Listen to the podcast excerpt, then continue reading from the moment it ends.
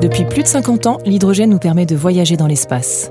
Mais propulsera-t-il? Bientôt nos avions dans les nuages Pour tout savoir sur la molécule la plus abondante de l'univers et son usage dans le secteur aérien, je vous propose un embarquement immédiat avec Mélanie Petitjean, spécialiste hydrogène aviation chez Air Liquide, qui va répondre aux questions de nos actionnaires.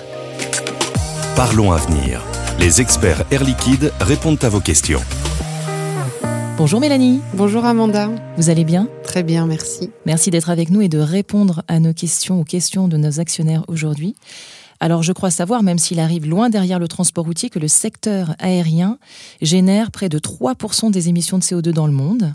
Heureusement, il a amorcé une transition vers des énergies plus propres. On parle beaucoup d'hydrogène d'ailleurs actuellement pour accélérer la décarbonation du secteur aérien.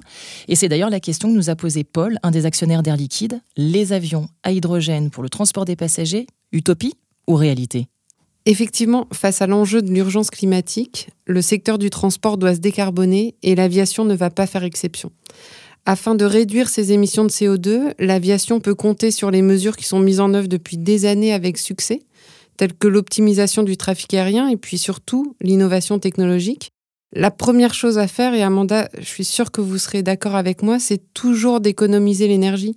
Et c'est pourquoi un avion qui vole moins longtemps du fait d'un trafic aérien optimisé et qui consomme moins du fait d'un moteur performant va émettre moins de CO2. Alors Mélanie, bien sûr, je suis tout à fait d'accord avec vous, mais du coup, est-ce que ces mesures seront suffisantes pour décarboner de manière significative la filière? Non, effectivement, elles ne seront pas suffisantes et c'est pourquoi il va être nécessaire de développer de nouveaux carburants durables et puis des technologies de rupture. Alors, on pense tout de suite à électrification, mais après des années de RD, on le sait à présent, la batterie n'est pas une option pour décarboner les avions commerciaux. La solution, l'hydrogène, qui va permettre de créer de l'électricité directement à bord, à partir d'une pile à combustible, ou que l'on peut aussi utiliser directement dans une turbine. Et en fait, les applications de l'hydrogène ne s'arrêtent pas là, parce que on peut aussi l'utiliser donc pour la propulsion, mais il va pouvoir aussi fournir de l'électricité à toutes les fonctions à l'intérieur de la cabine, donc système de vol, service à bord. Et puis l'hydrogène va aussi trouver des applications dans tout l'écosystème de l'aéroport. Alors là, Mélanie, vous venez de nous parler d'écosystème de l'aéroport. Qu'est-ce que vous entendez par écosystème? À quoi vous faites référence concrètement? Un aéroport, il représente un réseau dense d'activités qui lui sont très spécifiques. On va penser bien évidemment tout de suite à l'avion, mais il y a aussi toute la logistique au sol. Les véhicules de transport de bagages, les, tracteurs qui sont chargés de manœuvrer l'avion sur la piste, les navettes qu'on va utiliser euh, pour faire la liaison entre différents terminaux. Et puis, il y a aussi toutes les interactions de l'aéroport avec l'extérieur. On pense aux flottes de taxis, aux bus, aux trains. Et en fait, toutes ces activités, elles ont déjà commencé leur révolution avec l'électrique. On voit que les capacités de production se développent pour déployer des véhicules qui vont être équipés de piles à combustible. Ce qu'on peut dire, c'est que vraiment, une fois disponible à l'aéroport, l'hydrogène va pouvoir servir de nombreux usages et les premiers usages avant les avions seront ceux de la mobilité au sol. Alors, et bien évidemment, tout ce qu'on vient d'entendre, toutes les explications que vous venez de nous donner euh, sont top, mais euh, j'imagine que vous avez des projets en cours concrets à nous donner comme exemple. Tout à fait. Il y a déjà des projets, des cas concrets. Tout d'abord concernant la chaîne d'approvisionnement, les capacités de production sont en train de se développer. On le voit, les grands groupes, les États mettent en commun leurs compétences, leur savoir-faire et puis surtout leurs capacités financières pour développer une filière bas carbone. Et pour Air Liquide, en particulier, c'est plus de 8 milliards d'investissements d'ici 2035. Oui, c'est colossal.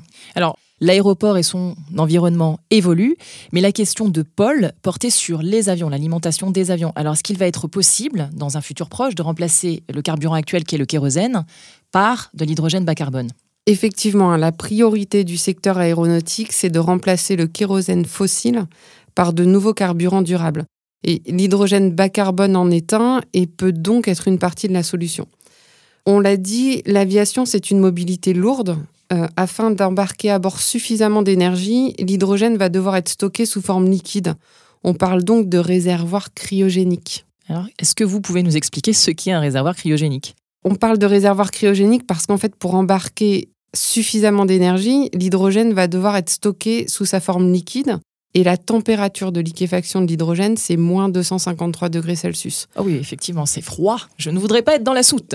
Oui, mais les propriétés de l'hydrogène liquide, elles sont très intéressantes parce qu'en fait, en première approximation, 1 kg d'hydrogène liquide peut remplacer 4 kg de kérosène. Alors, toutefois, on a une contrainte sur la température, on l'a dit, moins 253 degrés Celsius. Et puis, on a aussi une contrainte sur le volume, parce qu'en fait, ça va demander un volume à peu près trois fois plus important. Alors, ça signifie que donc il y aura moins de passagers dans l'avion, de fait. Ce n'est pas le but, hein, et c'est pourquoi de nombreux avionneurs se sont lancés dans une phase intense de développement. On le sait, en particulier Airbus euh, s'est donné cinq ans pour choisir les solutions technologiques les plus adaptées et rendre le projet économiquement viable. Donc c'est possible. Moi, ce que je peux vous répondre déjà, c'est que technologiquement, c'est possible d'embarquer ces réservoirs cryogéniques à bord d'un avion. La première démonstration, d'ailleurs, a été faite en 1957 par la NASA. Et puis en 1988, les Russes ont embarqué une tonne d'hydrogène liquide à bord. Je peux continuer un petit peu dans les détails techniques. Mais nous sommes là pour ça, Mélanie, allez-y, je vous en prie. Alors, parce que ce qui est intéressant, c'est que ces démonstrations, elles ont été faites en... avec une combustion directe d'hydrogène dans les turbines. Mais ce qu'on voit depuis quelques années, c'est que les développements, ils se sont plutôt intensifiés pour électrifier les avions, avec l'utilisation donc de piles à combustible, comme on parlait tout à l'heure pour les voitures. Et Air Liquide est pionnier dans le domaine puisque nous travaillons depuis près d'une dizaine d'années sur des démonstrateurs en vol afin de préparer l'avènement de ces nouvelles technologies. Mais j'imagine qu'Air Liquide ne travaille pas seul, il travaille main dans la main avec d'autres entreprises. Tout à fait. En particulier, depuis 2019, les équipes d'Air Liquide sont en charge dans le cadre d'un projet financé par la Commission européenne, donc en consortium, de la réalisation d'un réservoir cryogénique et de sa station de remplissage. Donc ce réservoir sera testé en 2022 sur le campus Technologie Grenoble et sera ensuite intégré à un avion pour un vol de démonstration en 2023. Et ce vol d'un système hydrogène liquide pile à combustible va être une première mondiale. Euh, je crois que Paul a sa réponse. Donc concrètement, euh, on a compris 2035, c'est demain. En même temps, c'est pas un chiffre comme ça pour donner un chiffre. Je crois savoir quand même que vous avez un plan d'action, des vrais projets euh, concrets dont vous pouvez nous parler. Airbus a annoncé le lancement de son programme Zero E, qui prévoit l'arrivée du premier avion commercial à hydrogène. Donc on parle d'un appareil régional d'une centaine de places et c'est prévu pour 2035. J'en suis. Alors afin de préparer au mieux son arrivée et donc contribuer à l'émergence d'une filière, Air Liquide travaille déjà avec Airbus et puis deux aéroports français, Lyon et Paris, avec Paris, on va étudier pour l'instant une trentaine d'aéroports dans le monde et on va détailler plus particulièrement Roissy et Orly, c'est-à-dire savoir combien d'avions, mhm. euh, quelle intensité, euh, quelle consommation, quels besoins.